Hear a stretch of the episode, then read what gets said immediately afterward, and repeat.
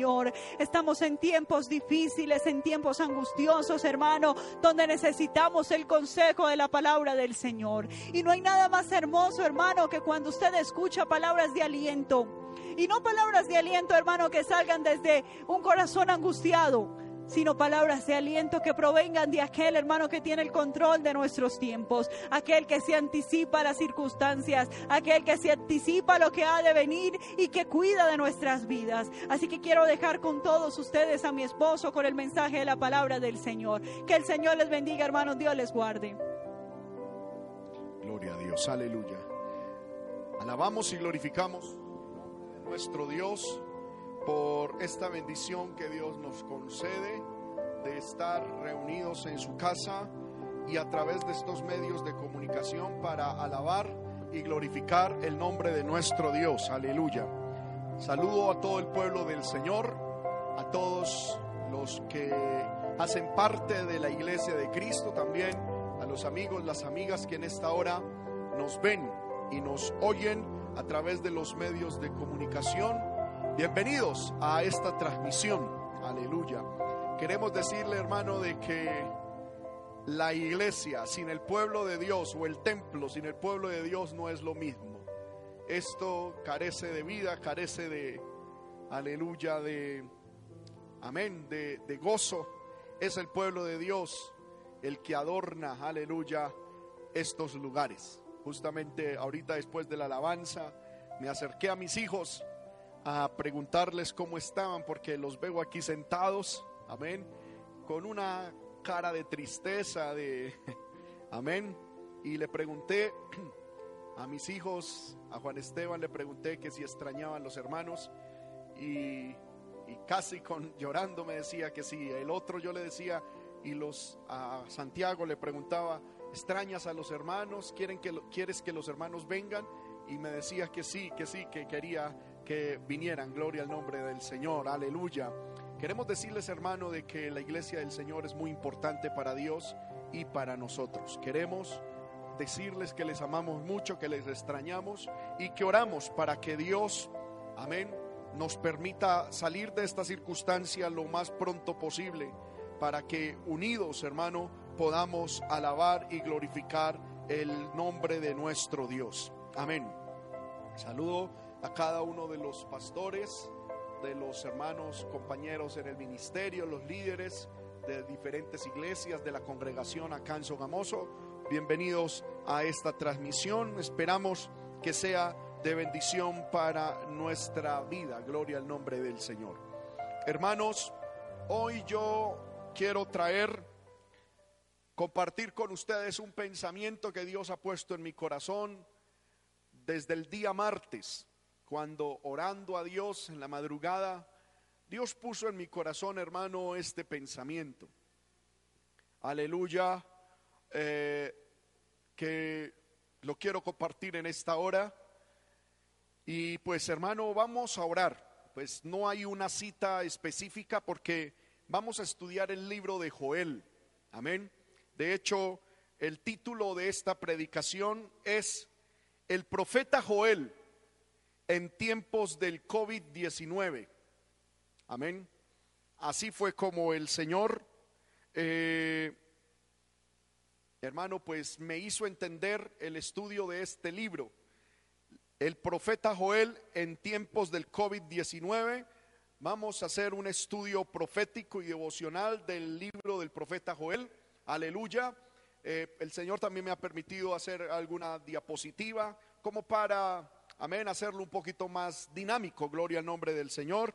Y vamos a orar primero que todo para que el Señor nos hable a través de su palabra. Padre que estás en el cielo, en el nombre poderoso de Jesucristo, te alabo Señor y te doy gloria, honra y alabanza. Gracias por estos momentos maravillosos que me concedes de estar con tu pueblo de estar, Señor, con mis hermanos, con mis hermanas, Señor, a través de la transmisión. Gracias por mi esposa, gracias por mis hijos, Señor. Gracias, Señor, por el hermano Steven también que está con nosotros, Señor, ayudándonos en todas estas funciones. Gracias, Señor amado, por el grupo de multimedia que cada uno desde su casa está aportando, colaborando, Señor amado, para que, Padre, esto salga bien, Señor amado. Ruego la unción, el poder de tu Espíritu Santo. Ruego la virtud tuya, Señor amado, para poder transmitir este pensamiento a tu pueblo con claridad, Señor amado, y que tu palabra corra y sea glorificada. En el nombre de Jesús te lo pido, mi rey, y te doy gracias. Amén y amén. Gloria al poderoso nombre de nuestro Dios. Amén. El profeta Joel en tiempos del el COVID-19 o en medio del el virus COVID-19. Gloria al nombre del Señor. Aleluya.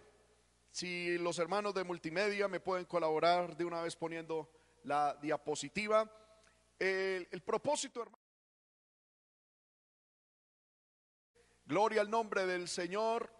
Eh, o de esta enseñanza es hacer un estudio profético y devocional del libro del profeta Joel. Estudiemos a la luz de la palabra qué haría Joel en medio de estos tiempos. Amén. Gloria al nombre del Señor. Eh, por eso le invito, hermano, a que usted ahí en su casa tome su Biblia, por favor, si puede anotar, anote, para que podamos tener registro de lo que el Señor nos está hablando a través de su palabra y que podamos ser bendecidos. Amén. Y podamos, aleluya,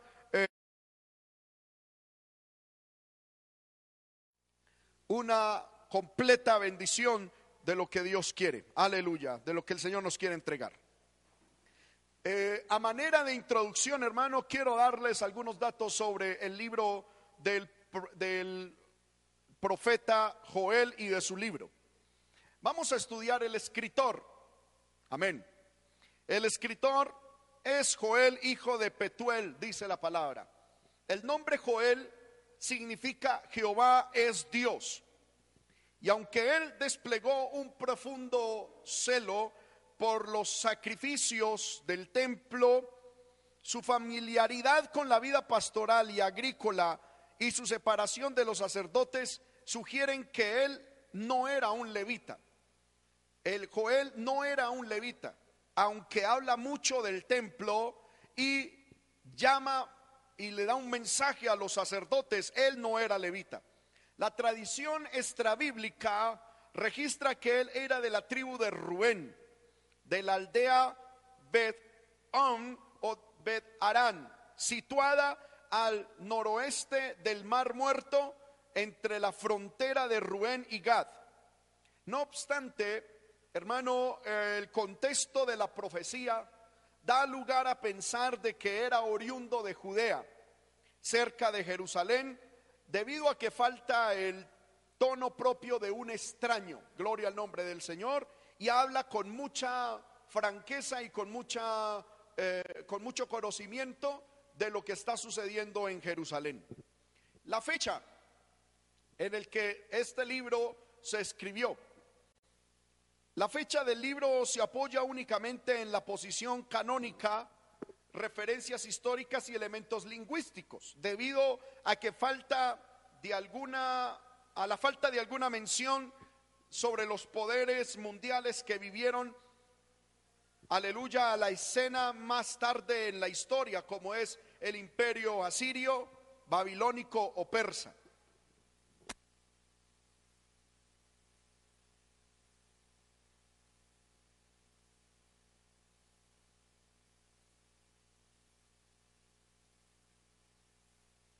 De que el estilo de Joel sea como el de Oseas y Amós en lugar del de los profetas exílicos, entonces ya nos va ubicando, hermano, dentro de una posible fecha.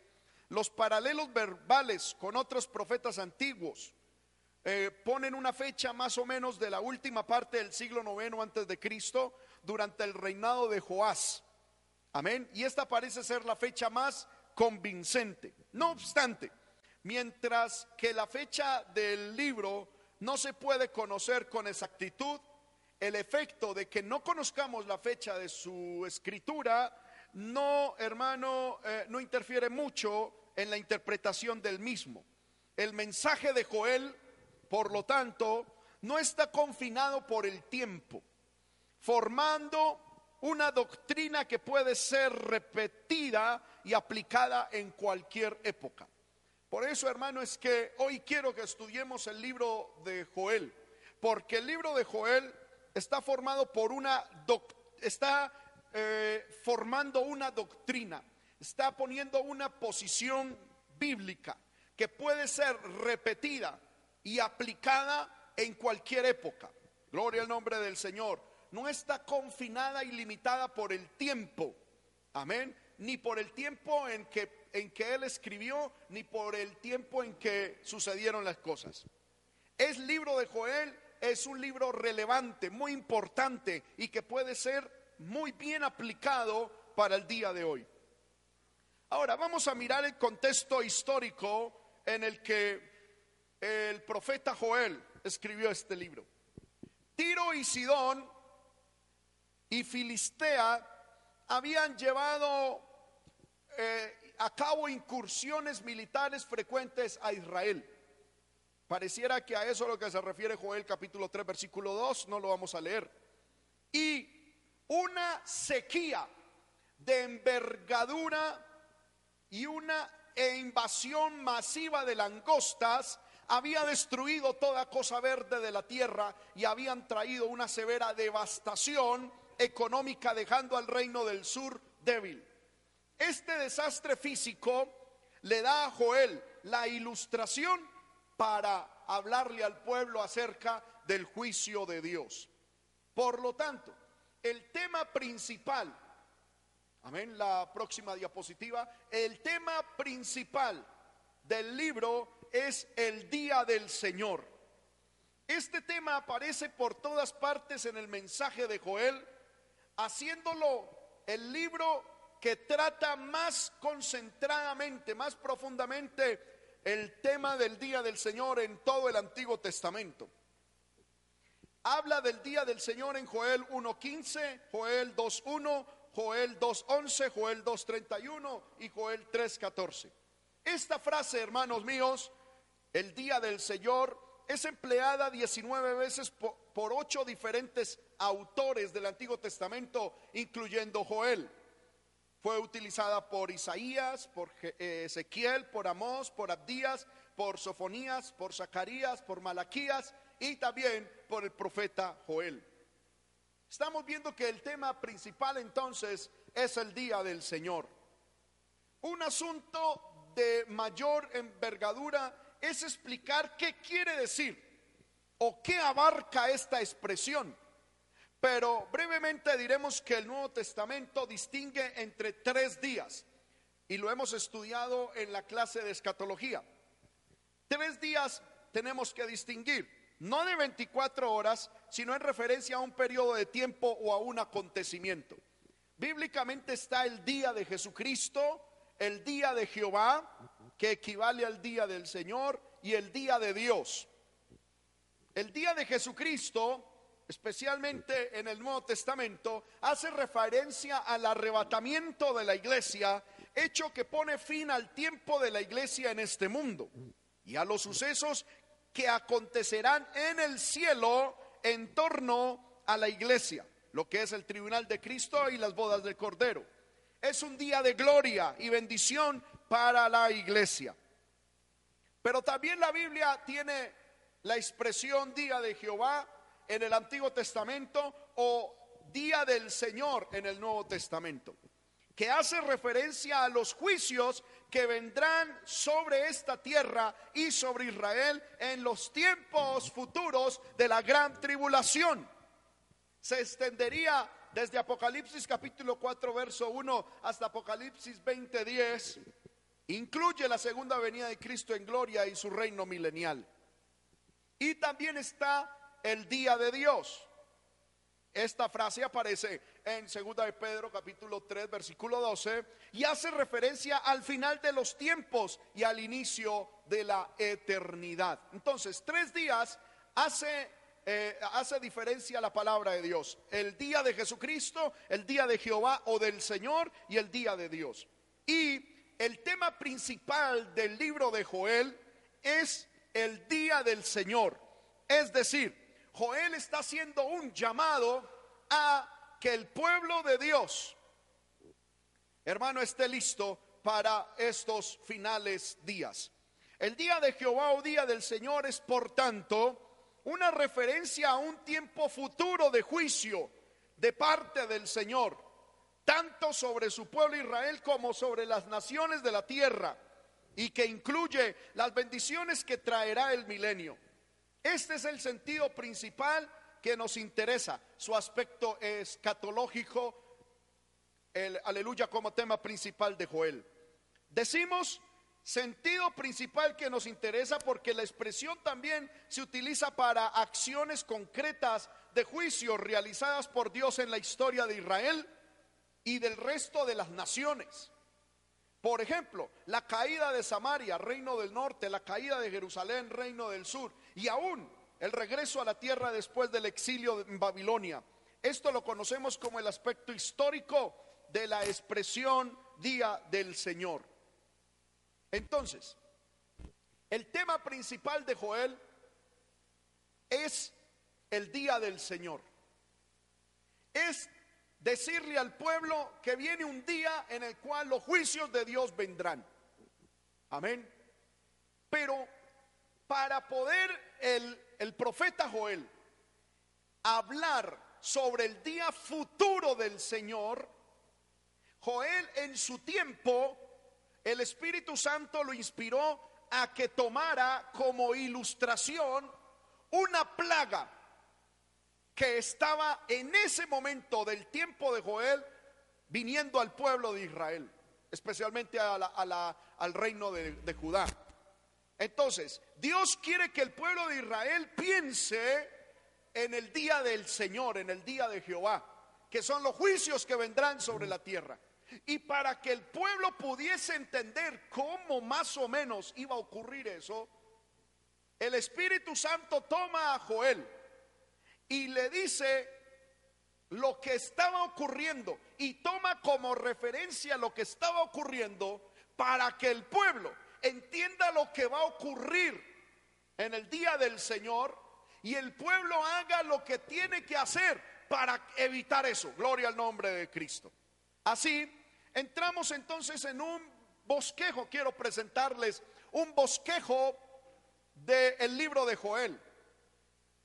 Son tres puntos básicos. De hecho, el libro de Joel es muy corto. Tiene apenas tres capítulos. Y yo quiero presentarles, hermano, el, eh, el, bosquejo, cómo trataremos el libro de Joel. Primero, haremos una descripción de los juicios de Dios.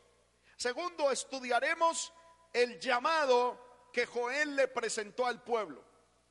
Y tercero, estudiaremos las promesas y los resultados de ese llamamiento. Gloria al nombre del Señor. Ahora, esa es la estructura del libro de Joel. En esta predicación trataré la estructura de la siguiente manera, es decir, la estructura de esta predicación es, con la ayuda de Dios presentaré ese bosquejo del libro del profeta Joel, luego aplicaremos eso al día de hoy. Joel en tiempos del COVID-19 y por último sacaremos unas conclusiones. Empecemos entonces, hermano, con eh, la estructura del mensaje del día de hoy.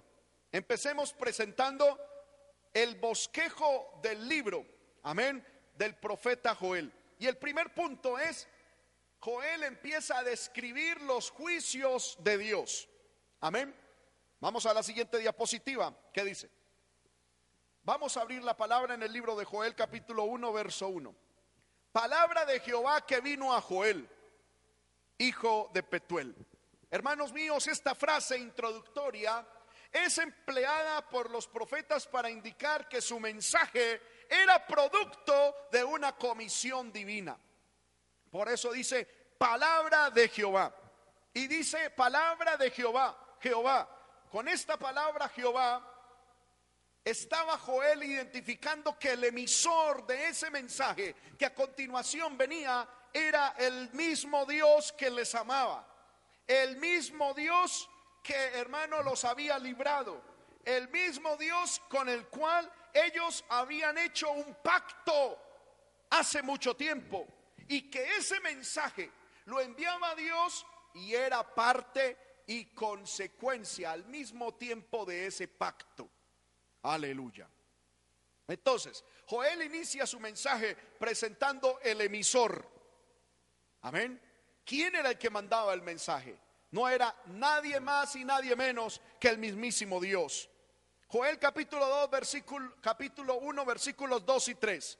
Oíd esto, ancianos, y escuchad todos los moradores de la tierra. ¿Ha acontecido esto en vuestros días o en los días de vuestros padres? De esto contaréis a vuestros hijos y a vuestros y vuestros hijos a sus hijos y sus hijos a la otra generación. Aquí encontramos los destinatarios de la carta.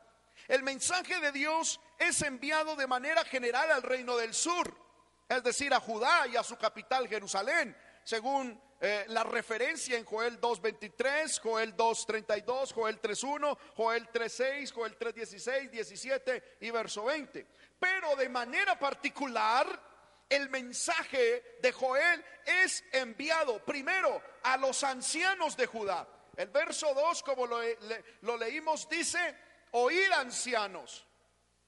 Pero también es enviado a los moradores de la tierra que son testigos de lo que Dios está haciendo. Y dice, escuchad moradores de la tierra. Pero también este mensaje es enviado a los borrachos. En el libro de Joel 1.5, despertad borrachos. En el verso 11 encontramos otro destinatario del mensaje, labradores y viñeros. En el verso 13 encontramos otro destinatario a quien Dios le habla a través del profeta, los sacerdotes. En el capítulo 2, verso 22, Dios le da una palabra aún a los animales del campo.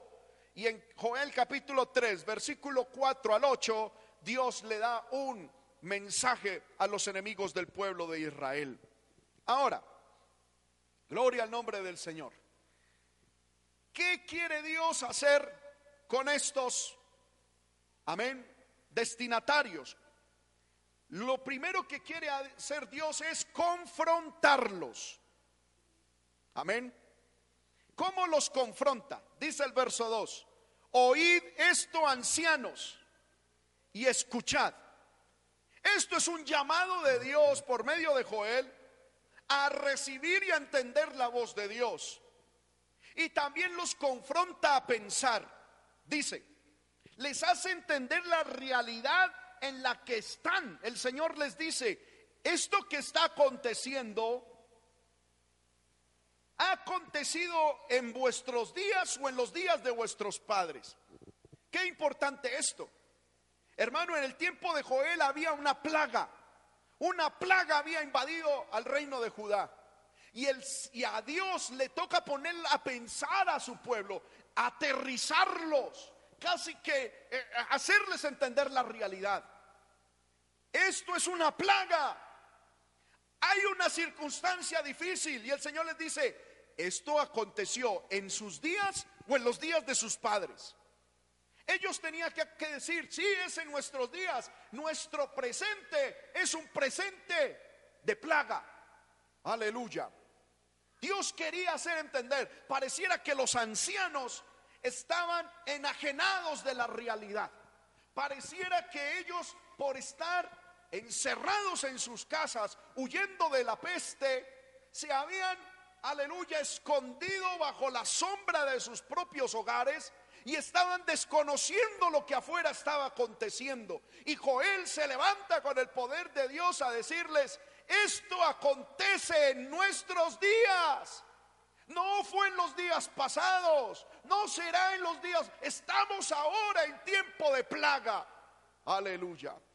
Y también dentro de esta misma frase el Señor los comisiona y les dice que debían contar con lo, lo que estaba sucediendo a las siguientes generaciones. No podían ellos que estaban viviendo esa plaga no podían olvidar lo que habían visto, lo que habían aprendido, lo que Dios les había enseñado. No podían olvidarlo. Debían conservarlo y debían transmitirlo a sus hijos y sus hijos debían transmitirlo a los hijos de sus hijos y así por varias generaciones. La pregunta que surge es, ¿qué es lo que debían estos ancianos no olvidar y que debían contar a las siguientes generaciones? Joel capítulo 1, versículo 4. Lo que quedó de la oruga comió el saltón. Y lo que quedó del saltón comió el revoltón. Y la langosta comió lo que del revoltón había quedado. Hermanos míos, este verso es la introducción a la descripción del juicio que Dios estaba derramando en días de Joel. Había una plaga y esta plaga era juicio de Dios derramado en los días de Joel. Algunos eruditos piensan que se refiere a cuatro insectos diferentes. Algunos piensan que son diferentes insectos. Otros piensan que lo que se describe en este texto se refiere a cuatro tipos diferentes de langostas.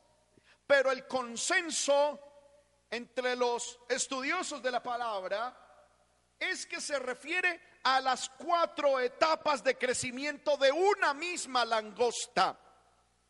Primero es la oruga, segundo el saltón, tercero crece y es revoltón.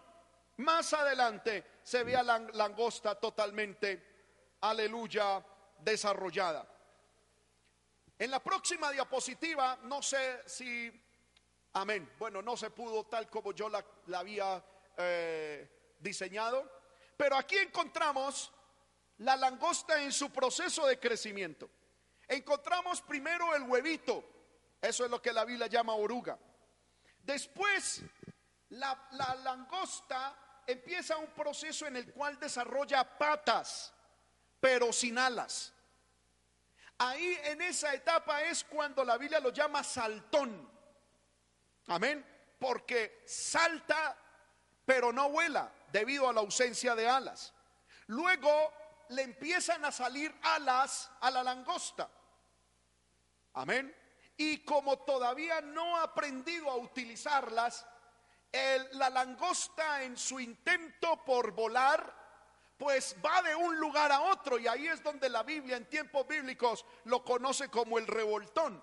Luego crece y ahí es donde está la langosta totalmente formada y desarrollada, lista para terminar de hacer el daño, luego reproducirse y por último morir. Gloria al poderoso nombre de nuestro Dios. Entonces, cuando la Biblia habla en Joel 1.4, lo que quedó de la oruga comió el saltón, y lo que quedó del saltón comió el revoltón, y la langosta comió lo que el revoltón había quedado, está describiendo un proceso que se desarrolló en el pueblo de Israel, el cual el pueblo no vio el cual el pueblo no contuvo, el cual el pueblo de alguna manera no se apercibió para detenerlo. Dios, o más bien las langostas, no vinieron ya estando grandes. En medio de ellos se habían criado las orugas. En medio del pueblo se había formado el saltón. En medio del pueblo, aleluya, había crecido el revoltón. Y luego la langosta ya, hermano, totalmente desarrollada, pues fue, hermano, la, conclusión, el cierre de, ese, de esa plaga que había llegado para el pueblo de Israel. Ahora, cuatro consecuencias. Amén. Cuatro fueron las etapas de la langosta y cuatro son las consecuencias que dejó esa langosta. Joel capítulo 1, verso 4, comparándolo con Joel 1.7. Joel 1.4 dice, la oruga, saltón, revoltón y langosta. Y Joel 1.7 describe en resumen lo que esa, esa, esa esas cuatro etapas de la langosta produjo en el pueblo de Israel. Primero, asoló la vid. Segundo, la descortezó. Tercero, la desnudó. Cuarto, la derribó. Sus ramas quedaron blancas. Poder en el Señor. Aquí estamos viendo que Joel está describiendo el juicio de Dios en el tiempo de él. Una plaga que había nacido en medio del pueblo, con el pueblo, se había desarrollado en medio del pueblo. El pueblo no, no la había visto. Y si la vio, pues se le hizo fácil convivir con estas langostas en sus etapas de formación y de crecimiento. Pero esta etapa, estas langostas asolaron la vid descortezaron la vid, desnudaron la vid y derribaron la vid. Gloria al poderoso nombre de Dios. Entendiendo en, aleluya, en interpretación de la profecía del Antiguo Testamento, la vid en ese tiempo se refería al mismo pueblo de Dios, al mismo pueblo de Israel. Aleluya. La invasión, hermano, de esas plagas. Entonces, Joel sigue describiendo que eran como un ejército. Verso 6. Dice la Biblia, porque pueblo fuerte e innumerable subió a mi tierra. Sus dientes son dientes de león y sus muelas, muelas de león. Con esto Joel estaba describiendo la voracidad, la mortandad, la destrucción de esa plaga que le tocó vivir.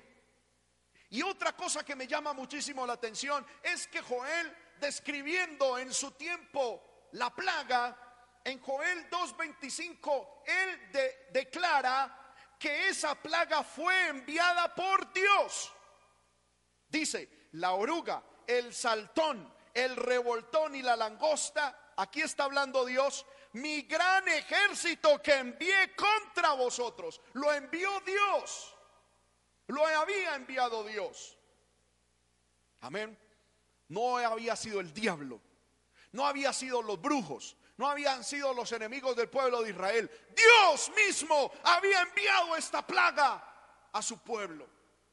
Pareciera imposible, pareciera contradictorio, pareciera que va en contravía a lo que todos conocemos es Dios, porque todos pensamos que Dios solo es amor.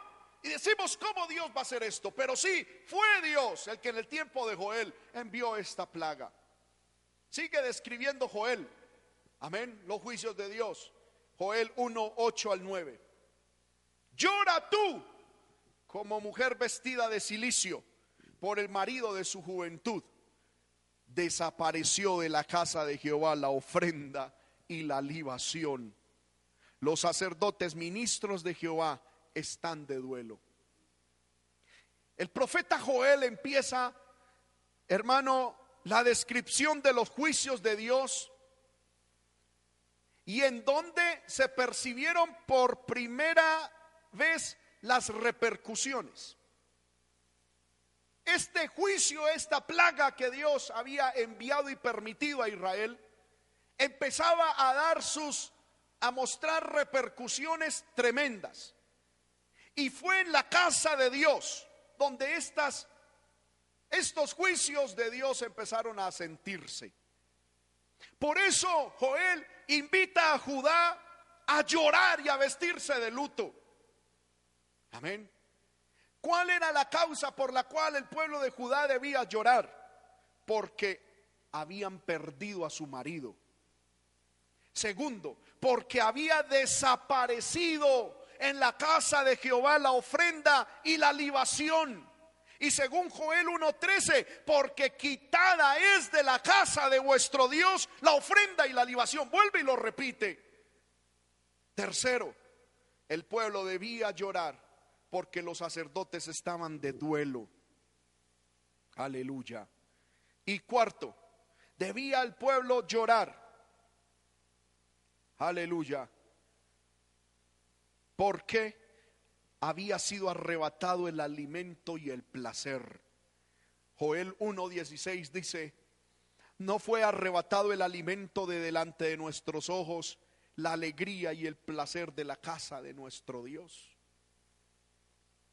Dios por medio del profeta le hace un llamado al pueblo de Judá a que, hermano, lloraran y que se vistieran de silicio. Eso era luto.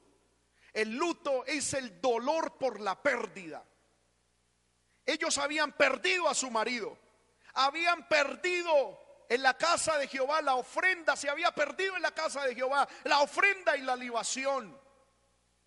Se había, le habían arrebatado el alimento y el placer en la casa de Dios. El pueblo debía estar llorando. El pueblo debía vestirse de luto. Porque mientras el pueblo estuviera de luto, o mientras el pueblo estaba de luto, los sacerdotes estaban de duelo. Son dos cosas diferentes. Una cosa es el luto y otra cosa es el duelo. El luto es el sentimiento que se percibe por la pérdida de algo de un ser querido especialmente. Pero el duelo es la batalla que se vive por la pérdida. No sé si me hago entender.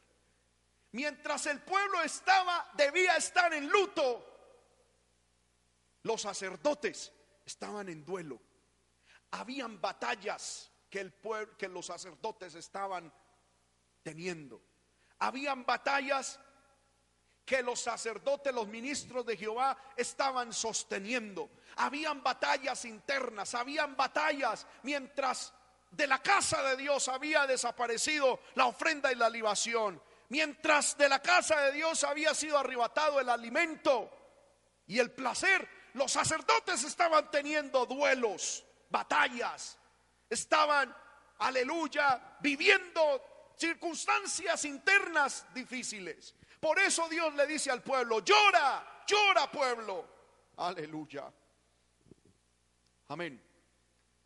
En Joel capítulo 1, verso 11, sigue Dios utilizando a Joel para describir los juicios que habían caído. Dice, confundidos labradores, gemid viñeros, porque el trigo y la cebada, por el trigo y la cebada, porque se perdió la mies del campo. Luego el profeta, hermanos míos, prosigue describiendo los juicios y sus repercusiones en el campo y por ende en la economía del pueblo.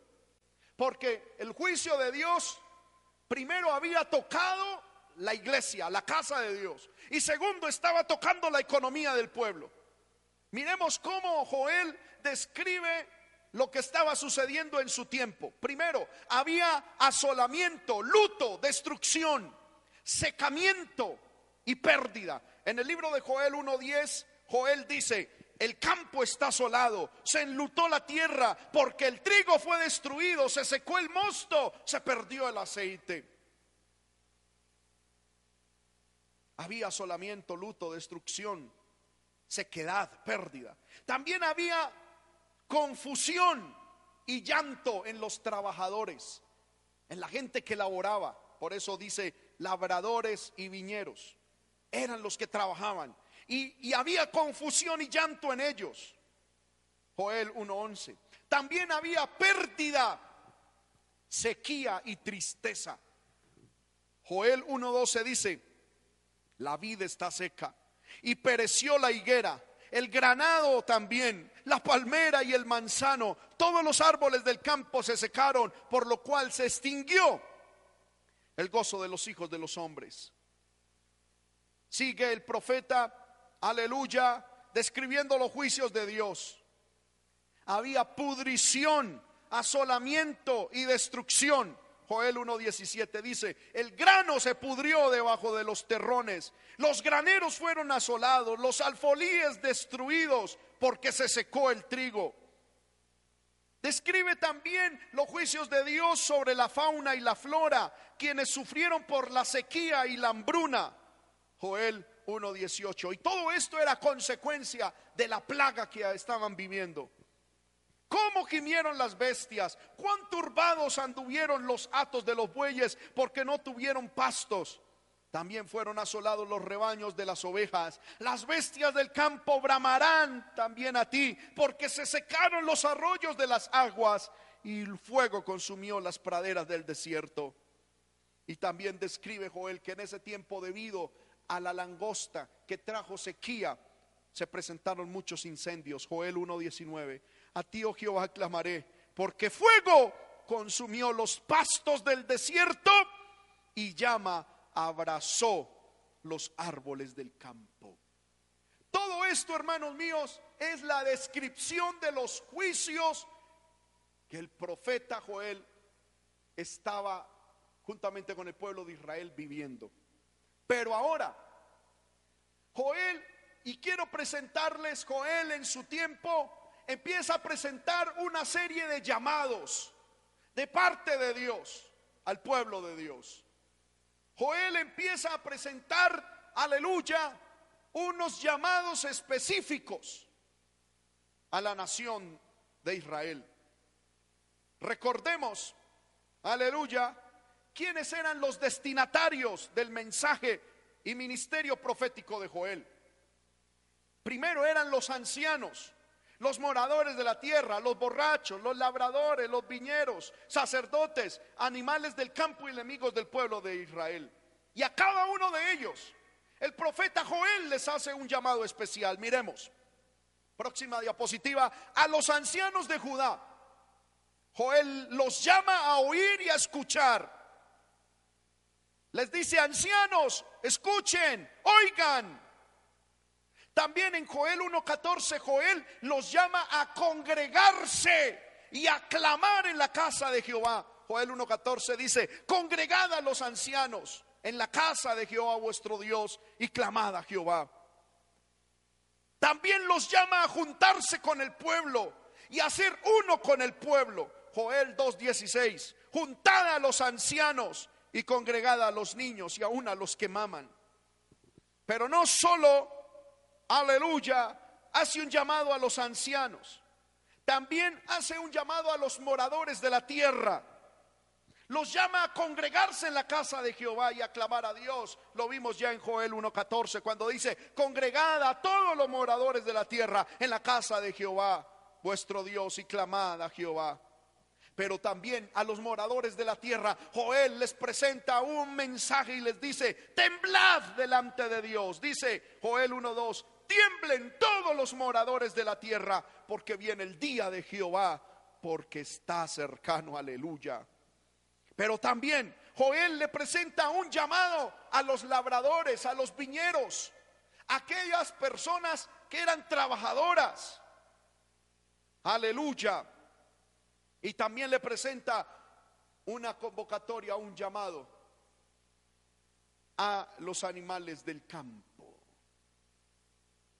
Amén. A los viñeros los llama a sentir vergüenza y a llorar. Dice, confundíos labradores, gemid viñeros por el trigo y por la cebada, porque se perdió la mies del campo. Les, primero les dice confundidos. Esa palabra confundidos significa avergüéncense. En hebreo significa avergüéncense trabajadores. Avergüéncese viñeros, labradores, sientan vergüenza y lloren, lloren, porque se perdió la miel del campo. Y después, ya al finalizar el libro, me llama la atención y ahorita vamos a mirar todo esto que significa. Joel llama a los labradores y a los viñeros a levantarse como guerreros. Joel 3:10 dice, forjad espadas de vuestros asadones, lanzas de vuestras hoces, y diga al débil, fuerte soy. Joel le está diciendo a los labradores, va a llegar un tiempo y después de esta plaga y después de este juicio, ustedes deben levantarse como guerreros. Conviertan esos asadones en espadas. Conviertan esas hoces en lanzas. Guerreros de Dios poder en el Señor, aleluya. Sigue Joel haciendo sus llamados, ahora a los animales del campo. Amén. El llamado que Joel le hizo a los animales y a la tierra es a no temer. Joel 2, 21 y 22. Tierra, no temas. Alégrate y gózate porque Jehová hará cosas grandes. Animales del campo, no temáis, porque los pastos del desierto reverdecerán. porque los árboles llevarán su fruto, la higuera y la vid darán su fruto. También Joel presenta un llamado a los enemigos del pueblo de Dios. En Joel 3, versículos 4 al 8, ellos, Dios a través de Joel los llama a ser juzgados. Juntaos y venid naciones todas de alrededor y congregaos. Haz venir allí, oh Jehová, a tus fuertes. Despiértense las naciones y suban al valle de Josafat, porque allí me sentaré para juzgar a todas las naciones de alrededor. Echad la hoz, porque la miel ya está madura. Venid, descended, porque el lagar está lleno. Rebosarán las cúas, porque mucha es la maldad de ellos. Muchos pueblos en el valle de la decisión, porque cercano está el día de Jehová en el valle de la decisión. Dios a los enemigos del pueblo de Israel no, los, no les hace otro llamado, sino que en su debido tiempo el Señor los llamará para ser juzgados. Y el último punto en el que he dejado para mostrarles el llamado de Joel es a los sacerdotes. He dejado este punto para último porque a los sacerdotes es donde se encuentra el grueso y lo profundo del llamado de Dios por medio de Joel. Vamos a estudiarlo. ¿Cuál es el llamado de Dios por medio de Joel a los sacerdotes? En el tiempo de Joel, Dios llamó a los sacerdotes primero a levantarse en postración. Joel 1, 13 y 14. Ceñíos y lamentad sacerdotes emid ministros del altar. Venid, dormid en silicio, ministros de mi Dios, porque quitada es de la casa de vuestro Dios la ofrenda y la libación. Proclamad ayuno, convocad a asamblea, congregad a los ancianos y a todos los moradores de la tierra en la casa de Jehová vuestro Dios y clamad a Jehová. Y lo segundo a lo que lo llama Joel a los sacerdotes es a convertirse a Dios. Joel 2, 12 al 17. Por eso pues, ahora dice Jehová, convertíos a mí con todo vuestro corazón, con ayuno, lloro y lamento, rasgad vuestro corazón y no vuestros vestidos. Y convertíos a Jehová vuestro Dios, porque misericordioso es y clemente, tardo para la ira y grande en misericordia, y que se duele del castigo quién sabe si, si volverá y se arrepentirá y dejará bendición tras él. Esto es ofrenda y libación para Jehová vuestro Dios. Tocad trompeta en Sión, proclamad ayuno, convocad asamblea, reunid al pueblo, santificad la reunión, congregad a los ancianos, congregad a los niños y a los que maman, salga de su cámara el novio y de su tálamo la novia, entre en la entrada y el altar, lloren los sacerdotes ministros de Jehová y digan, perdona, oh Jehová, a tu pueblo, y no entregues al oprobio tu heredad, para que las naciones se enseñoreen de ella ¿Por qué han de decir entre los pueblos dónde está su Dios? Aquí encontramos el llamado que el profeta Joel le hace al pueblo en medio de la peste, en medio de la crisis. Pero después del llamado, Joel presenta al pueblo unas promesas y un resultado que será la consecuencia de aceptar ese llamado. Amén. El acatar y obedecer, hermanos míos, los llamados que Dios hacía, traería grandes cambios y positivos resultados al pueblo de Dios. Vamos a mirar.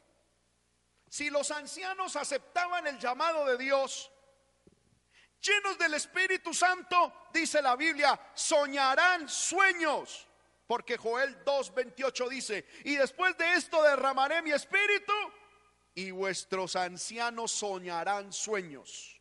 Si los ancianos de Judá, hermano, aceptaban el llamado de Dios y lo obedecían, iban a recibir el Espíritu Santo y soñarían sueños de Dios. Los moradores de la tierra, si acataban las órdenes de Dios, tendrían salvación. Joel 2:32 dice, y todo aquel que invocar el nombre de Jehová será salvo. Y Joel 3:21 dice, y limpiaré la sangre de los que no había limpiado. Dios a, las, a, los moradores de la tierra los, les hacía un llamado. Y si los moradores aceptaban en el tiempo de Joel ese llamado, ellos iban a invocar el nombre de Jehová y serían salvos. Y Dios los iba a limpiar a los labradores y viñeros, si aceptaban los, los pactos o los llamados que Dios les hacía por medio del profeta, Dios les prometía restitución. Joel 2, 23 al 27. Vosotros también, hijos de Sión, alegraos y gozaos en Jehová vuestro Dios, porque os ha dado la primera lluvia a su tiempo y hará descender sobre vosotros lluvia temprana y tardía, como al principio. Las eras se llenarán de trigo y los lagares rebosarán de vino y aceite. Y os restituiré los años que comió la oruga, el saltón, el revoltón y la langosta, mi gran ejército que envié contra vosotros. Comeréis hasta saciaros y alabaréis el nombre de Jehová vuestro Dios, el cual hizo maravillas con vosotros. Y nunca jamás será mi pueblo avergonzado. Y conoceréis que en medio de Israel estoy yo. Y que yo soy Jehová vuestro Dios y no hay otro. Y mi pueblo nunca jamás será avergonzado. Aleluya. Esa era la promesa y los resultados. Si los labradores, si los viñeros se volvían a Dios y cumplían con lo que Dios les pedía. A los animales del campo, Dios les prometía alegría y vida. Dice la palabra, tierra no temas, alégrate y gózate. Joel 2, 21 y 22. Porque Jehová hará grandes cosas. Animales del campo, no temáis, porque los pastos del desierto reverdecerán, porque los árboles llevarán su fruto, la higuera y la vid dará su fruto. Amén. Me llama la atención que a los enemigos del pueblo de Dios, Dios también los les da una promesa. ¿Cuál es la promesa que Dios le da a los enemigos del pueblo de Dios? Juicio y destrucción. Destrucción total. Joel 2, Joel 3, corrijo, versículos 5 al 8 porque habéis llevado mi plata y mi oro, le dice Dios a los enemigos del pueblo de Dios. Porque habéis llevado mi plata y mi oro y mis cosas preciosas y hermosas y mis cosas preciosas y hermosas metisteis en vuestros templos, y vendisteis los hijos de Judá y los hijos de Jerusalén a los hijos de los griegos para alejarlos de su tierra. He aquí yo los levantaré del lugar donde los vendisteis, y volveré vuestra paga sobre vuestra cabeza, y venderé vuestros hijos y vuestras hijas a los hijos de Judá, y ellos los venderán a los sabeos, nación lejana, porque Jehová ha hablado a los borrachos, Dios también les tiene una promesa. ¿Cuál es la promesa que Dios le tiene a los borrachos si cumplen con el llamado de Dios? Serán perdonados y mudados y serán llenos de alegría, pero alegría espiritual. Joel 2, 18 y 19 dice, Jehová, solícito por su tierra, perdonará a su pueblo y responderá Jehová y dirá a su pueblo, he aquí yo os envío pan, mosto y aceite, y seréis saciados de ellos, y nunca más os pondré en aprobio entre las naciones. Pero Dios también promete, Dios prometía a los sacerdotes en el tiempo de Joel, que si los sacerdotes acataban y obedecían los llamamientos que Dios les proponía, ellos iban a ver grandes cosas. ¿Qué cosas iban a ver? Primero, avivamiento espiritual. Joel 2, 28 al 32. Más bien hasta el 29. Después de esto, dice Dios, derramaré mi espíritu sobre toda carne y profetizarán vuestros hijos y vuestras hijas. Vuestros ancianos soñarán sueños y vuestros jóvenes verán visiones y también sobre los siervos y sobre las siervas derramaré mi espíritu en aquellos días. Sacerdotes cumplieran y acataran y obedecieran los llamamientos de Dios, es que Dios traería salvación. Y todo aquel que invocare, versículo 32, el nombre de Jehová será salvo, porque en el monte de Sión y en Jerusalén habrá salvación, como ha dicho Jehová, y entre el remanente al cual él habrá llamado. Aleluya. Aquí, hermano, les he presentado el libro de Joel, a grande y a grosso modo. Joel hace una descripción primero de los juicios de Dios. Segundo, Joel presenta al pueblo unos llamamientos. Cada, a cada sector, Joel le presenta unos llamamientos específicos. Y tercero, de parte de Dios, Joel le trae una palabra de promesa. Y como consecuencia, si el pueblo aceptaba esos llamamientos. Aleluya. Ahora, viendo la situación ya no en tiempos de Joel, sino actual. Hermano, yo me preguntaba y decía, ¿qué pasaría si Joel llegara a nuestros tiempos? ¿Qué pasaría si Joel predicase hoy en tiempos del virus COVID-19? ¿Cómo vería Joel esta circunstancia? ¿Qué diría Joel en medio de esta situación? Y es lo que yo quiero presentarles hoy, hermano. ¿Qué diría Joel en medio de esta circunstancia? Oh, aleluya. Yo siento que Dios está en medio de nosotros y que la palabra de Dios está fluyendo. Lo primero que diría Joel es que esto que estamos viviendo, hermanos míos, es un juicio de Dios. Juicio, juicio de Dios. Y lo diría teniendo claro quiénes son los destinatarios de su mensaje. Hoy, si Joel estuviese en medio de nosotros, se pararía en una plaza, en un lugar o a través de los medios de comunicación y empezaría mencionando los mismos destinatarios a los cuales su mensaje fue entregado en el día, en la antigüedad.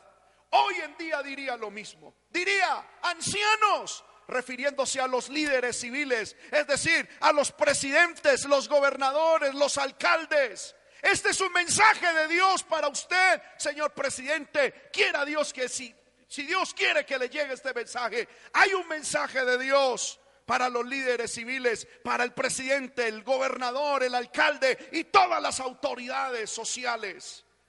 Pero también este es un mensaje de Dios para los moradores de la tierra, para todos los habitantes en general. También este es un mensaje para los borrachos, es decir, para aquellos que se intoxican y quieren escapar de la dura realidad en el pecado, hundiéndose en la, en, la posilga del pecado. Pero también hay un mensaje de Dios para los labradores y los viñeros, es decir, para todos los trabajadores en la época actual, para aquel empresario, para aquel empleado, para aquel negociante independiente. También hay un mensaje para los sacerdotes. En el tiempo actual, Joel se presentaría diciendo, pastores de las iglesias, líderes espirituales, oigan palabra de Dios. También el profeta traería palabra para los animales del campo y por último a los enemigos del pueblo de Dios. ¿Que cuáles son los enemigos del pueblo de Dios? No es la persona de allí o de allá, porque no tenemos lucha contra carne ni sangre, sino contra principados, potestades, contra gobernadores, contra huestes espirituales de maldad en las regiones celestes. Para ellos también hay un mensaje. Si Joel en estos momentos estuviese parado aquí, él alzaría su voz diciendo lo que yo estoy predicando. Amén, aleluya. Yo no sé si usted puede levantar su mano ahí donde está y alabar al Señor y dígale, Padre, aleluya, habla, habla, habla como tengas que hablar. Habla como tengas que hablar, Rama mi shama lama.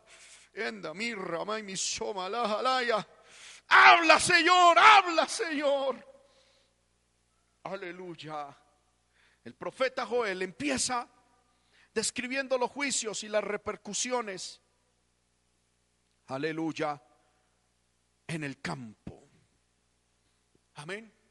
Joel cuando estaba hablando en su tiempo, decía, pueblo, hay asolamiento, luto, destrucción, sequedad, pérdida. Hay confusión, llanto en los trabajadores. Hay pérdida, hay sequía, hay tristeza en la parte laboral. Hay pudrición, aislamiento, asolamiento, destrucción. Aún la fauna, la flora están sufriendo a causa de esta peste. Se han presentado incendios y me llama la atención que aún los borrachos y los pecadores están sufriendo las consecuencias en el día de hoy, como en el tiempo de Joel. En el tiempo de Joel, la Biblia dice, despertad borrachos porque os es quitado de la boca. Lo que emborrachaba a los borrachos les había sido quitado. Y a mí me llama la atención, hermano, ver hoy en día, si miramos la parte económica, hay asolamiento, hay luto, hay destrucción hay sequedad, hay pérdidas, múltiples, pérdidas, multimillonarias pérdidas.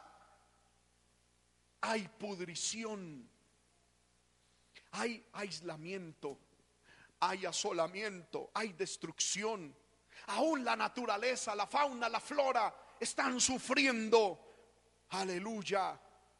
Me llama la atención ver, hermano, en las noticias cómo al gobierno le ha tocado designar personas en varias ciudades para que alimente a los animales, aleluya, en las ciudades y en, y en otros lugares, porque nadie quiere salir, nadie quiere hacerle frente a esto. Aleluya. La flora y la fauna están sufriendo en el día de hoy. Joel hoy se levantaría diciendo, pueblo, mira, mira lo que está sucediendo. Aún incendios Aleluya. Días pasados, hermanos, no veíamos por las noticias incendios que devoraban bosques, que devoraban, hermano, miles de hectáreas. Aún hasta los pecadores han sido afectados. Se cerraron las cantinas, se cerraron los prostíbulos, se cerró los lugares de pecado. Oh, poder en el Señor. Eso, eso lo estaría denunciando Joel diciendo todos, miren, miren lo que está sucediendo. Es juicio de Dios, es castigo de Dios. Esto que vemos no es otra cosa sino la intervención de la poderosa mano de Dios, reaccionando al pecado, reaccionando, aleluya, a lo que se ha hecho. Él diría, hay una plaga. Amén. Hay una plaga y esta plaga tuvo un proceso de crecimiento, pueblo. Nació en medio de nosotros. Como la langosta, este virus, hermano, creció en medio de nosotros. Y ahora que, hermano, vemos, este virus contagia y crece a pasos agigantados, devorando todo a su alrededor. Muerte y muerte y muerte. Es una langosta, hermano, que crece a pasos agigantados y contagia. Y yo les quiero decir, esto fue enviado y permitido por Dios. Aleluya.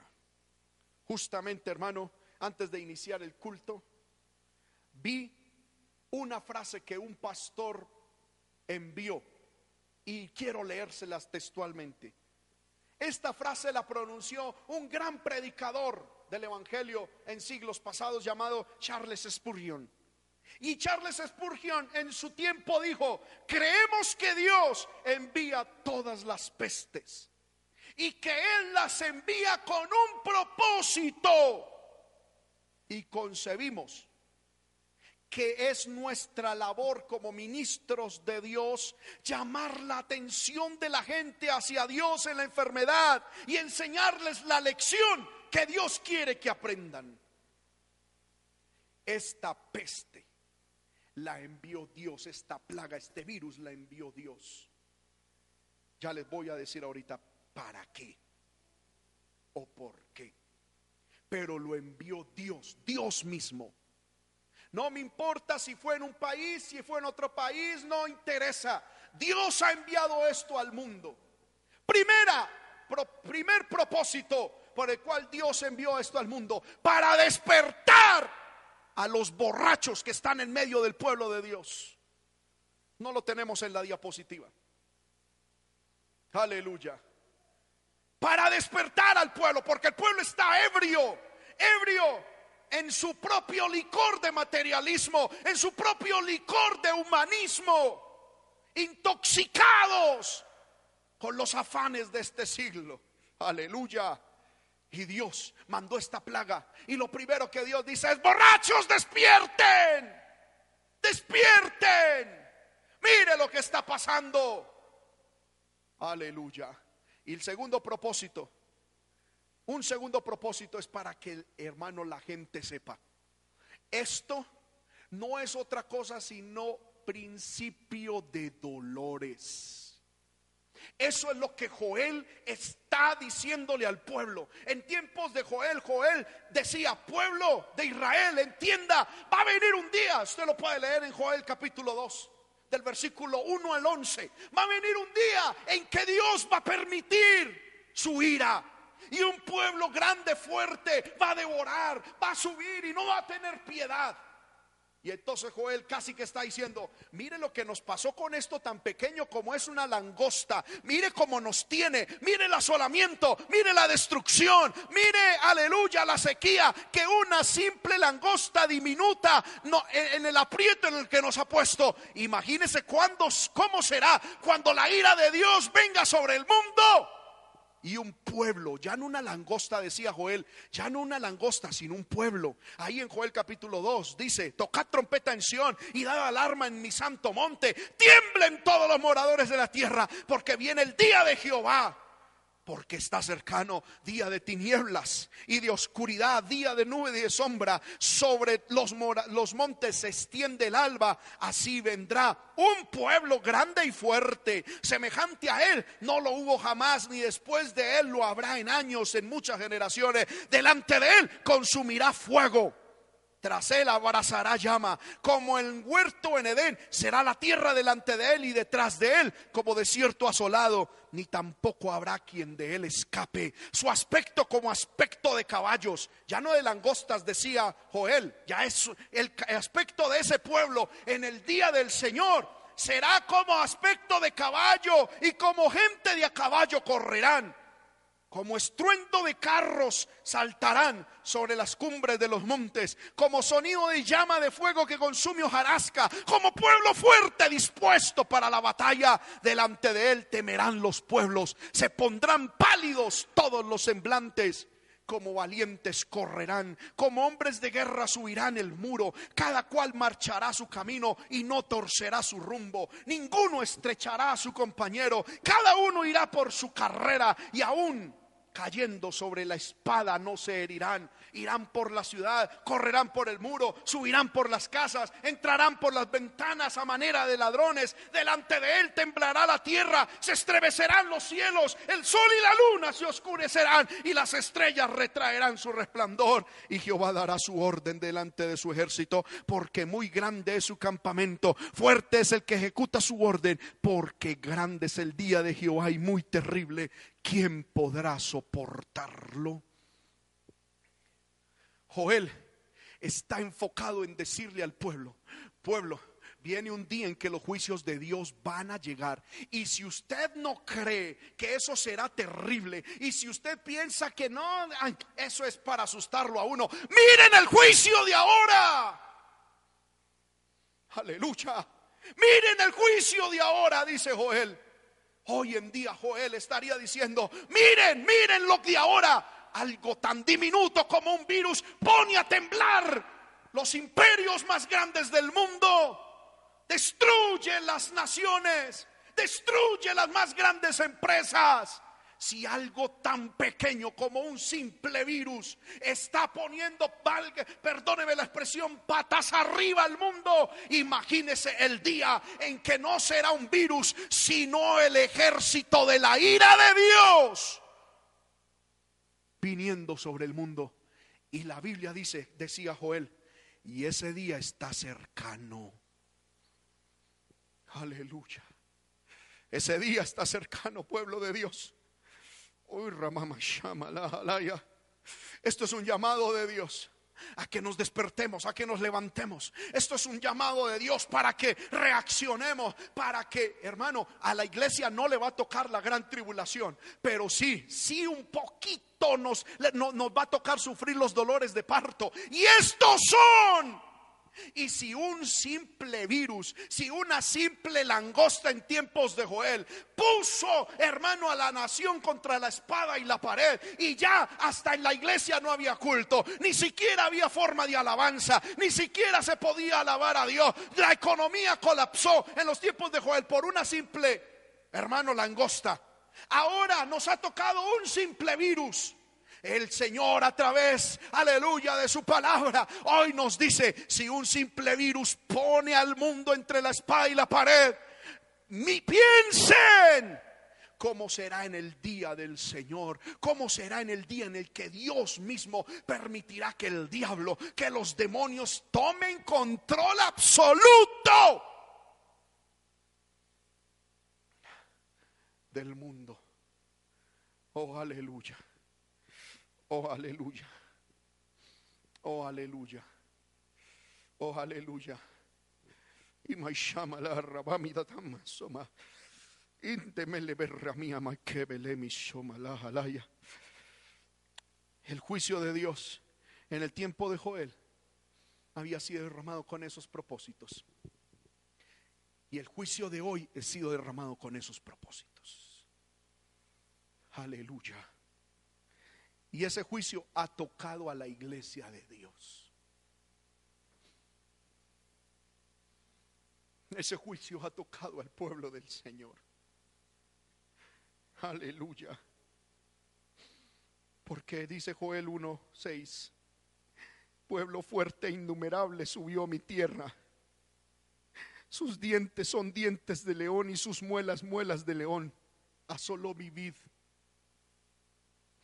descortezó mi higuera, del todo la desnudó y derribó. Sus ramas quedaron blancas. Sigue diciendo la palabra. Desapareció en la casa de Jehová la ofrenda y la libación. Y Joel 1.13 dice, porque quitada es de la casa de Jehová la ofrenda y la libación.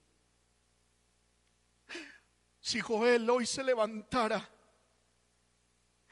o él le diría al pueblo, pueblo, mire lo que está sucediendo. Fue quitada de la casa de Jehová la ofrenda y la libación. Fue quitada de, la casa de Jehová la alegría, el alimento. Joel 1.16, no fue arrebatado el alimento de delante de nuestros ojos la alegría y el placer de la casa de nuestro Dios. No fue quitado. No estamos viviendo eso. No estamos viviendo que de la casa de Jehová se nos arrebató el alimento, la alegría, la fiesta. No estamos viviendo eso mismo. No estamos viviendo que un pueblo fuerte ha subido. Aleluya. Oh, gloria al Señor. Oh, gloria al Señor. Eso lo estamos viviendo hoy. Amén. La economía está dura. La economía está difícil la perspectiva política del mundo no es fácil. Pero lo que nos debe doler es que de la casa de Jehová fue quitada la ofrenda, la libación, la fiesta, el alimento. Eso es lo que enluta mi corazón. Eso es lo que enluta mi alma. Aleluya. Aleluya. Y rababi que me le ve que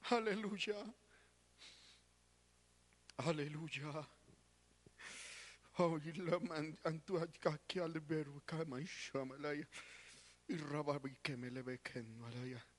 Los sacerdotes de Jehová están de duelo. Hay luchas, hay luchas. Hay mucho pueblo, hay mucho siervo de Dios que ya está pensando en dejar el ministerio, irse a trabajar para sostener su familia. Yo sé que hay mucho pueblo de Dios, hay muchos siervos de Dios que en estos momentos están diciendo y ahora qué va a suceder y hay un duelo en ellos. Por una parte está el llamamiento para servir a Dios, pero por la otra está su responsabilidad como padre y los sacerdotes están en un duelo. Recordemos, un duelo es una batalla entre dos cosas, entre dos personas, entre dos seres. Y a causa del juicio de Dios, de la casa de Dios fue quitado el alimento, el placer, la alegría Aleluya. Y muchos sacerdotes, ministros del Señor, están en duelo. Ahora, si Joel estuviera en nuestros tiempos, después de escribir la realidad económica en la que estamos debido al juicio, después de, de, denunciar el juicio de Dios, describiendo la realidad espiritual y ministerial en la que estamos. Joel haría un llamamiento vehemente, así como lo hizo en sus tiempos. Si Joel se levantara hoy, Joel haría un llamamiento vehemente a los ancianos. Le haría un llamamiento vehemente a cada uno de los destinatarios de su carta, de su mensaje y de su ministerio. El primero de ellos a los ancianos. Los ancianos representan hoy en día, vuelvo y repito, los líderes civiles de nuestra sociedad. Y les diría, ancianos, líderes, señor presidente, señor gobernador, señores alcaldes, oigan, escuchen, escuchen la palabra de Dios. Escuchen lo que dice el Dios del cielo. Escuchen lo que dice Jehová, Dios de los ejércitos. Oigan. ¿Sabe Dios qué le pide a los líderes? Joel 1.14. Si Joel se presentara hoy en día, los llama a congregarse y a clamar a Dios señores presidentes de nuestras naciones, señores gobernantes de nuestras naciones, señores alcalde, aleluya, alcaldes y autoridades todas de nuestros países. Arrodíllense, humíllense delante de Dios, vuélvanse a Dios, vuélvanse a Dios, a Él que fue capaz, tiene poder de enviar una plaga, Él también tiene poder de detenerla. Él también tiene poder, aleluya, de desaparecerla. Él también tiene poder, aleluya, de hacer revertir esta situación.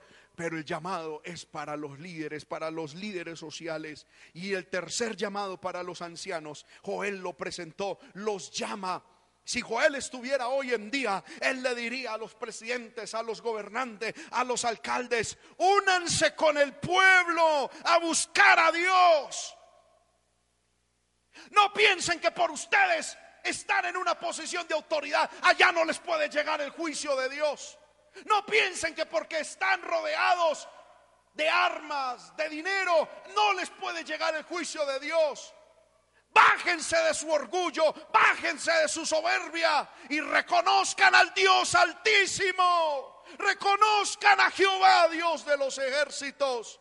Y únanse con el pueblo como uno más en el pueblo a orar, a buscar a Dios. Joel 1, 2, 16 dice, juntad a los ancianos, a los líderes congregada a los niños, es decir, que los líderes se reúnan y clamen y busquen a Dios juntamente con los niños y aún con los que maman. Aleluya. Ese es el llamado de Dios a nuestras autoridades civiles. Quiera Dios que este mensaje les llegue a alguno. Aleluya. Pero también Dios, si en estos momentos Joel estuviese en medio de nosotros, Dios haría un llamamiento vehemente a todos los moradores de la tierra. El Señor está en medio de nosotros.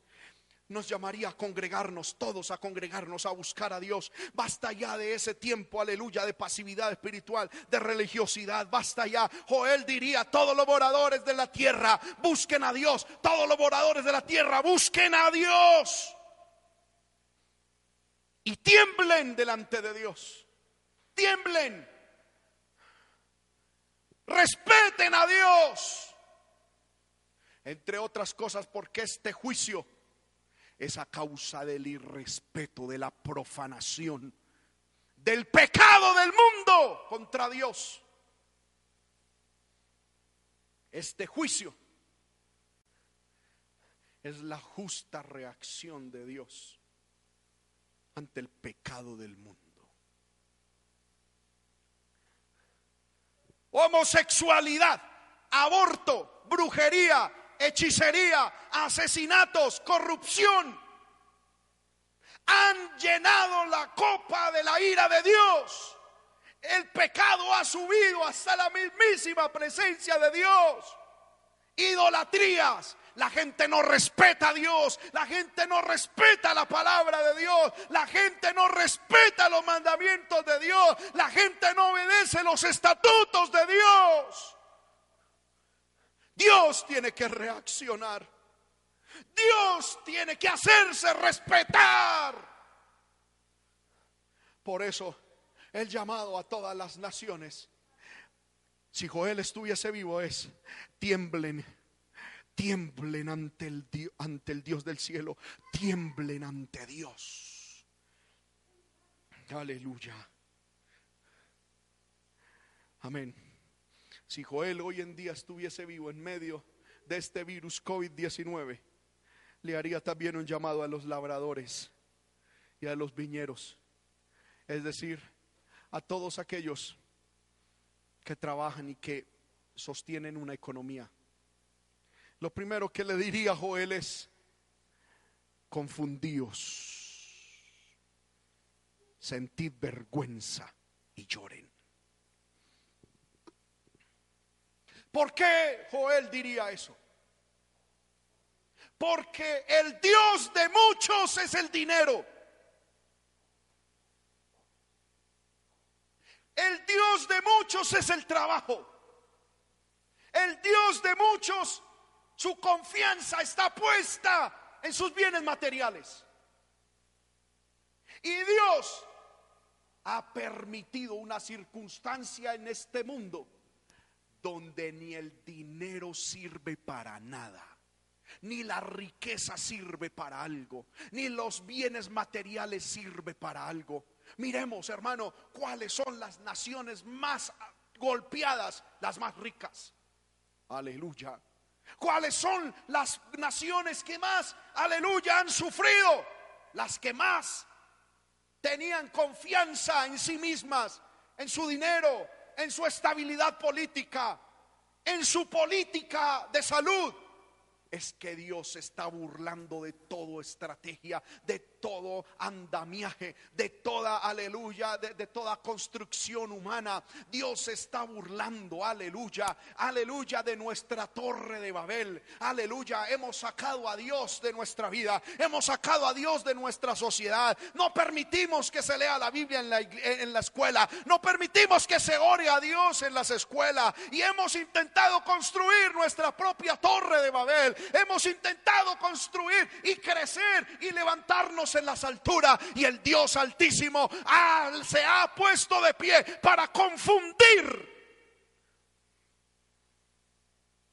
a las naciones, a confundir la economía para que entendamos que no somos otra cosa sino polvo y que solo Él es digno de la gloria, que solo Él es digno de la honra que solo Él es digno de la adoración. Aleluya. Aleluya, aleluya. Está bien. Dios llama a los labradores y a los viñeros a levantarse como guerreros. Joel capítulo 2, versículo 21 al 22. Aleluya. Eh, corrijo, Joel 3.10 dice, forjad espadas de vuestros asadones. El asadón es la herramienta de trabajo del labrador y la hoz es la herramienta del viñero. Y la Biblia dice, los llama a ellos a forjar espadas y a forjar lanzas, a, hermano, a utilizar lo que ellos tenían para sus trabajos, para generar economía. Dios dice, conviértanse en guerreros en guerreros espirituales, porque ahora no es tiempo. Joel en estos momentos, si estuviera en medio de nosotros, nos diría, pueblo de Dios, en estos momentos no es hora de mirar a ver cómo, cómo, cómo tengo un poco más de plata, porque ni a salir a gastar plata podemos, aleluya. Es hora, es de convertirnos en guerreros, es hora de convertirnos, aleluya, en soldados del pueblo de Dios. Que el más débil diga, soy fuerte en el Señor, voy a pelear por mi casa, me voy a levantar por mi familia. Me voy a levantar por el pueblo de Dios. Me voy a levantar a pelear, a pelear. Aleluya. Oh, gloria al nombre del Señor. A los animales, Joel les diría hoy, no teman. El Señor va a hacer algo. El Señor va a hacer algo. Amén. Aleluya. Y a los sacerdotes. ¿Qué diría Joel si en estos momentos él estuviese entre nosotros y pudiese entrar a una pantalla de televisión. ¿Qué diría Joel si pudiese tomar un micrófono como es, micrófono como estos? ¿Qué diría? A los pastores, a los líderes espirituales, a los grupos de alabanza, a los líderes de la congregación. Les diría, líderes, sacerdotes, levántense en postración Mire qué paradójico eso. Levantarme en apostración. ¿Por qué Dios ponía esta palabra en mi corazón? Porque el Señor me decía, hay mucho pueblo mío que piensan que van a salir de esta, fundamentados en su orgullo, fundamentados en su soberbia, fundamentados en su fe. Y algunos dicen, yo declaro, yo declaro, de esta vamos a salir. Y algunos dicen, yo me voy a levantar en el nombre del Señor. Yo me voy a levantar y me voy a levantar y voy a surgir de esa. Bájate de ese orgullo.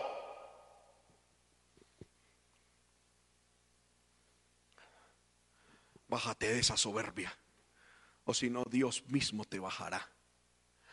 Tenemos que levantarnos, sí. Pero levantarnos para postrarnos ante el que está sentado en el trono. Le dice Joel, le diría Joel a los sacerdotes hoy en día, ceñíos, vístanse, vístanse como sacerdotes. Entre otras cosas, es que mucho sacerdote, mucho líder de Dios, mucho líder de la iglesia, mucho ministro de Dios, ya no viste, ni espiritual ni físicamente como sacerdotes de Dios. Y le dice, ceñidos y lamentad, lloren, porque las lágrimas se han esfumado del pueblo de Dios, empezando por los líderes del pueblo de Dios. Se esfumó las lágrimas. Aleluya. Gemid, gemid es llorar a alta voz. Giman, ministros del altar tanto los que predican, como los que cantan, como los que tocan un instrumento, como los que sirven a Dios, clamen llorando a alta voz, giman. Duerman en silicio, es necesario, hermano, aún vigilar, porque el que duerme en silicio no puede dormir. El silicio es demasiado molesto, es maltratador una persona con silicio difícilmente puede dormir. El Joel estaría diciendo, dejen de dormir, dejen de dormir, dejen de dormir tanto. Dejen de dormir, ministros, hermano líder, usted que me y que es líder de esta congregación. Deje de dormir tanto. Deje de dormir tanto y levántese en la madrugada. Duerma tarde, acuéstese tarde en la noche orando, clamando, pidiendo a Dios, llorando esta circunstancia. No llore porque a usted le falte plata. No llore porque está perdiendo un negocio. Eso es lo de menos. Dios lo puede dar en un instante. Lo que nos debe compungir el corazón, lo que nos debe doler en el alma lo que nos debe arder en el espíritu es que de la casa de Jehová ha desaparecido la ofrenda, la libación, el alimento y la alegría. Eso es lo que nos debe doler.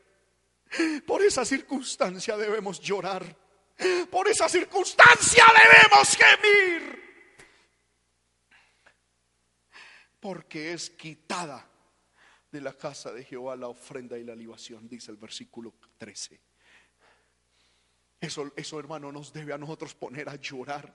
¿Cómo es posible que no podamos congregarnos? ¿Cómo es posible que no haya culto? ¿Cómo es posible que la casa de Jehová no haya alabanza a Dios? ¿Cómo es posible? No, hermano, usted y yo no debemos estar cómodos en un sillón escuchando un culto a través de los medios de comunicación. Gracias a Dios por estos medios. Gracias a Dios porque, amén por lo menos todavía contar. Pero no, no, no, no, no, no, no, no, no. Es que no hay nada como venir a la casa de Dios. Es que no hay nada como venir a orar. Es que no hay nada como cantar a Dios en su casa. No hay nada. Nada se compara. Como venir a traer la ofrenda al Señor en su casa. Es en la casa de Jehová. Es en la casa de Jehová donde le sentimos. Es en la casa de Jehová donde Él nos abraza. Es en la casa de Jehová donde su nombre es reverenciado. Es en la casa de Jehová. Es en la casa de Jehová. Eso nos debería, hermano, poner a llorar. Esto nos debe hacer derramar lágrimas, lágrimas. Amén. Nos duelen los muertos, nos duelen la economía, nos duelen las circunstancias. Pero Joel llama a los sacerdotes, a los líderes de la iglesia, a que lloren porque de la casa de Dios ha sido quitada la ofrenda y la libación y los llama, los reta y les dice, proclamen ayuno, proclamen ayuno. Si Joel estuviera en medio de nosotros, diría, pueblo de Dios, ayunen, convoquen asamblea, inviten a los líderes, háblenles, predíquenle a los líderes y a todos los moradores de la tierra y clamen a Jehová. Eso diría Joel si estuviera en medio de nosotros. Clamen a Jehová, clamen a Jehová. Y Joel capítulo 2, versículo 12, oh el Señor está aquí, aleluya. Oh, aleluya. Aleluya. Aleluya. Aleluya. Aleluya. Aleluya. Aleluya, Jehová. Aleluya, el eterno, aleluya. El segundo llamado vehemente que haría Joel si estuviese en medio de nosotros es a convertirnos a Dios. A convertirnos. Dice Joel 2.12. Ahora pues, por esto pues, ahora dice Jehová, convertíos a mí con todo vuestro corazón con ayuno y lloro y lamento. Rasgad vuestro corazón y no vuestros vestidos. Es decir, esto no debe ser hipócrita, esto no debe ser una conversión externa. Porque eso es lo que está pasando hoy en día en medio del pueblo. Escúcheme bien, pueblo de Dios, esto que voy a decir es un poco fuerte pero siento que Dios me ha puesto a decirlo. Muchos están viniendo a Dios. Y muchos desde las casas le piden a Dios perdón. Y le están pidiendo perdón a Dios. Pero lo que los lleva a pedir perdón a Dios no es un entendimiento de su descarrío no es que han sido convencidos de que han fallado y que han ofendido al Dios del cielo. Les importa cero el que hayan ofendido a Dios. piden perdón. Piden perdón. Es intentando manipular a Dios. Es intentando manipular al Señor.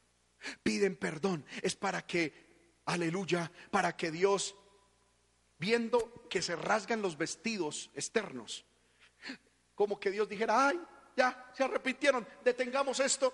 Y ellos lo que quieren es arrepentirse externamente para que Dios calme la situación y ellos poder seguir en su materialismo, en su humanismo y en su pecado. Y Dios hoy dice, no, no es así. Ustedes no se van a burlar de mí. No se van a burlar de mí.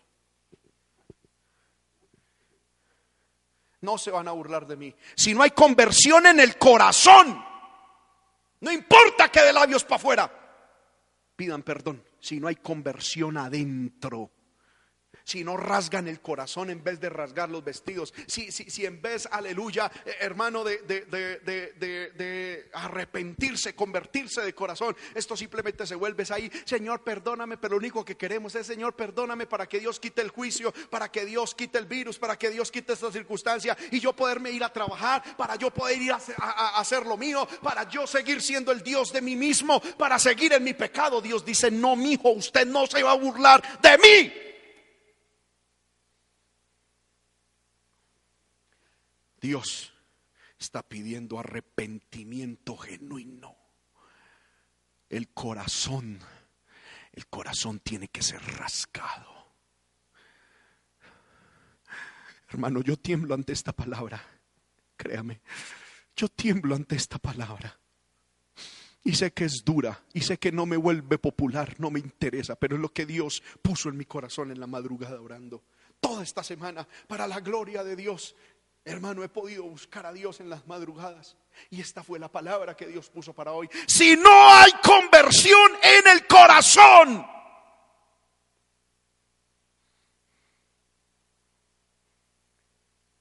Aleluya. Convertidos con ayuno. Lloro y lamento rasgad vuestro corazón y no vuestros vestidos y convertíos a Jehová.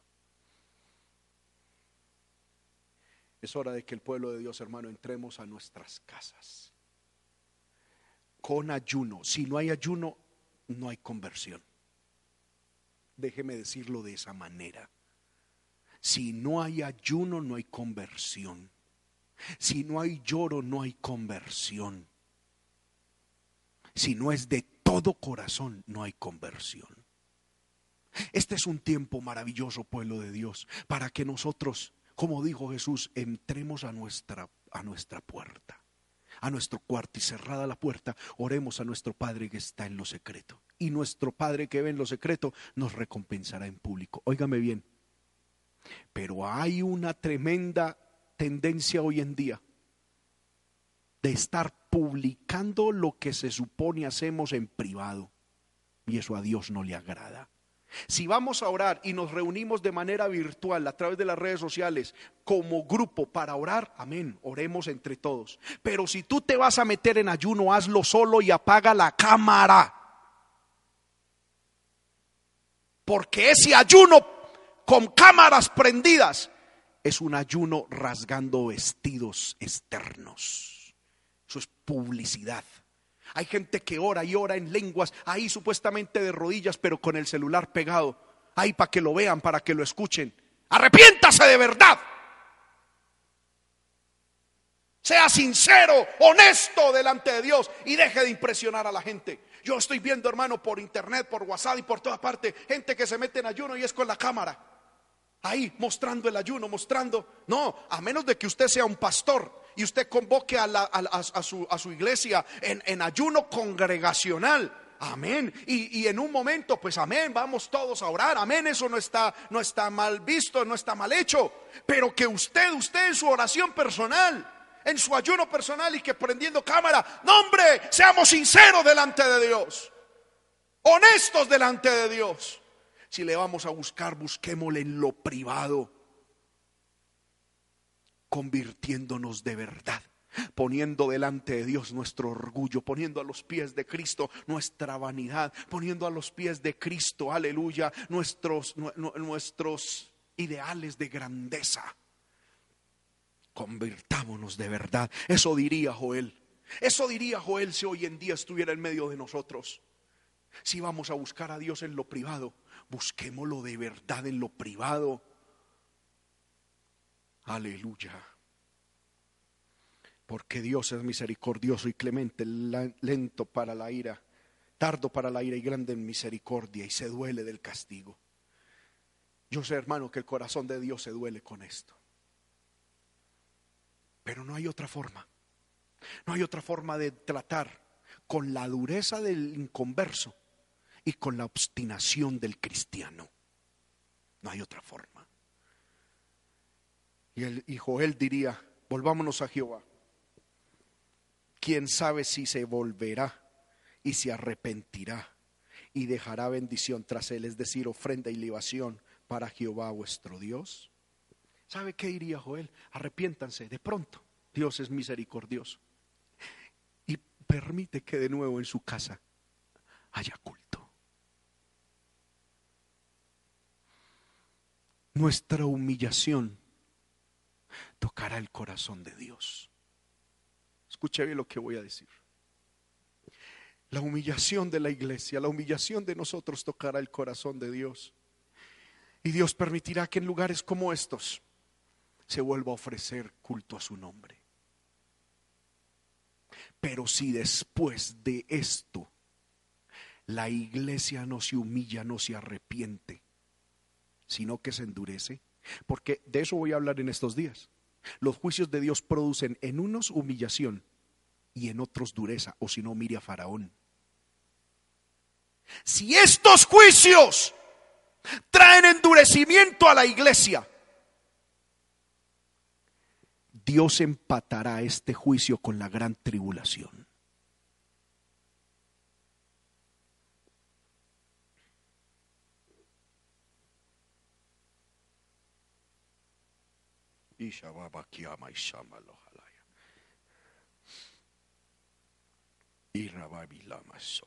Y los que estén se van y punto, y se acabó el problema. Y los que estén listos, los que estén esperando, los que estén apercibidos, se irán con el Señor. Y se acabó la situación. Pero que la iglesia no nos humillamos, pero que la iglesia no buscamos a Dios, pero que la iglesia no nos arrepentimos y no nos convertimos de verdad. Dios puede empatar este dolor preparto con el parto. Ah, poder de Dios.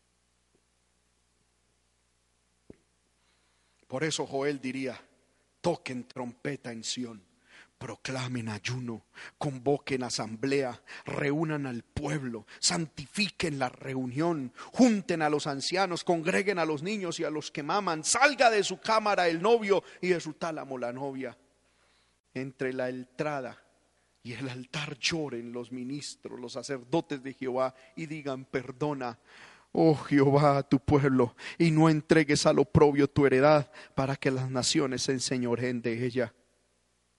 ¿Por qué han de decir entre los pueblos dónde está su Dios?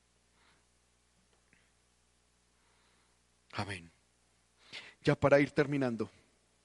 Si Joel predicase en medio de nosotros hoy, en medio de tiempos del COVID-19, Joel traería una palabra de bendición también, aclarando que esta bendición se activa cuando cumplimos y si obedecemos los llamados que Dios nos ha hecho. A los sacerdotes, Joel les diría, si ustedes hacen lo que Dios les está pidiendo, va a venir avivamiento. El Espíritu Santo será derramado sobre toda carne. Segundo, ustedes conocerán el poder y el señorío de Dios. Tercero, habrá salvación por multitudes. Si los sacerdotes hacemos lo que Joel dice, a los ancianos, si ustedes líderes sociales se humillan delante de Dios y cumplen con lo que Joel está diciendo, ustedes serán llenos del Espíritu Santo, soñarán sueños, soñarán y verán sueños que Dios plantará en sus corazones. A los moradores de la tierra, si ustedes obedecen estos llamamientos que Dios está haciendo, habrá salvación a los labradores y a los viñeros, Dios y a los trabajadores. Si obedecemos lo que Dios está diciendo, Dios promete restitución. Dios devolverá los años que comió la oruga, el saltón, el revoltón y la langosta, el ejército que él envió. Hermano, no se preocupe por la economía, por lo que ha dejado de trabajar. Busque a Dios, conviértase al Señor, proclame ayuno en su casa, proclame vigilia en su casa. Busquemos a Dios. Y si, hermano, todo lo hacemos, Dios restituirá eso y más. A los animales del campo el Señor les dice, alégrense, no teman, porque viene vida.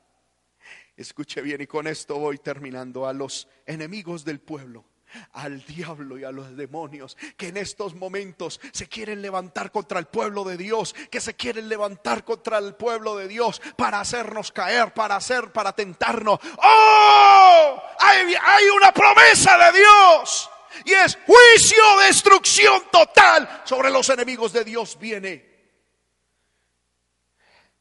Y los borrachos serán perdonados, mudados y serán llenos de alegría espiritual. Dios traerá bendición si nos convertimos, si aceptamos los llamados que Dios está haciendo.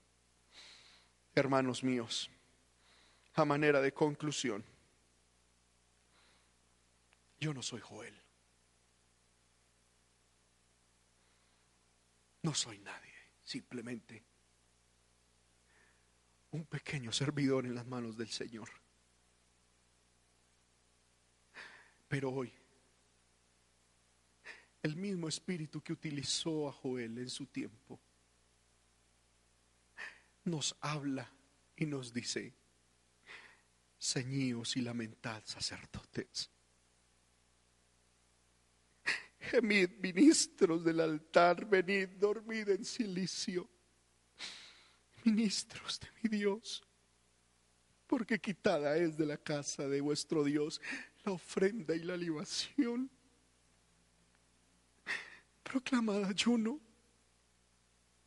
convocada asamblea, congregada a los ancianos y a todos los moradores de la tierra en la ciudad, en la casa de Jehová vuestro Dios, y aclamada a Jehová.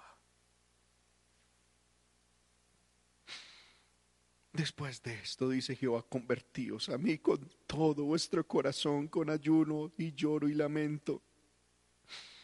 Rasgad vuestro corazón y no vuestros vestidos y convertíos a Jehová vuestro Dios. Porque misericordioso es y clemente. Tardo para la ira y grande misericordia y que se duele del castigo ¿Quién sabe si volverá y se arrepentirá y dejará bendición tras él? Esto es ofrenda y libación para Jehová vuestro Dios. Toca trompeta en Sión. Eso significa alabar y adorar a Dios. Toquen trompeta. Proclamen ayuno. Convoquen asamblea. Reúnan al pueblo. Santifiquen la reunión, es decir, vivan en santidad Juntad a los ancianos, congregad a los niños y a los que maman, salga de su cámara el novio y de su tálamo la novia. Entre la entrada y el altar lloren los sacerdotes ministros de Jehová. Y diga, perdona, oh Jehová, a tu pueblo. Y no entregues al oprobio a tu heredad, para que las naciones se enseñoreen de ella. ¿Por qué han de decir entre los pueblos dónde está su Dios? Después de esto, dice el Señor, derramaré mi espíritu sobre toda carne. Yo le invito a que ahí donde usted está, si puede, arrodíllese, por favor, hermano.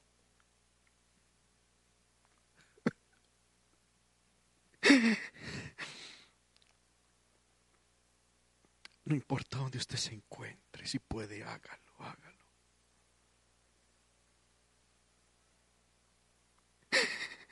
Arrodíllese con sus hijos, con su, con su cónyuge, con todos en su casa. Y oremos al Dios del cielo.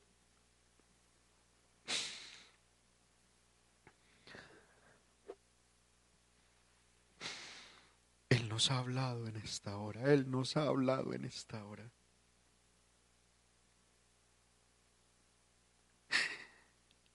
Y convirtámonos, convirtámonos a Dios.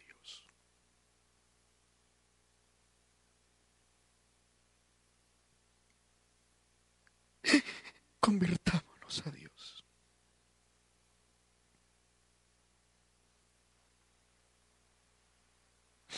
Aleluya. Convirtámonos al Señor.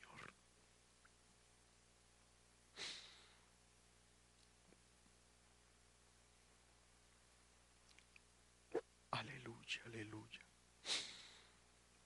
Oh, yo te adoro, mi Dios. adoro. Gracias por tu palabra.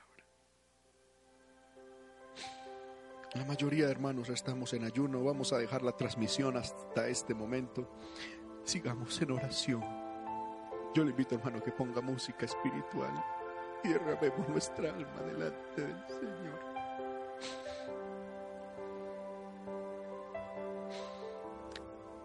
Dios le bendiga. Meditemos en la palabra. Aleluya.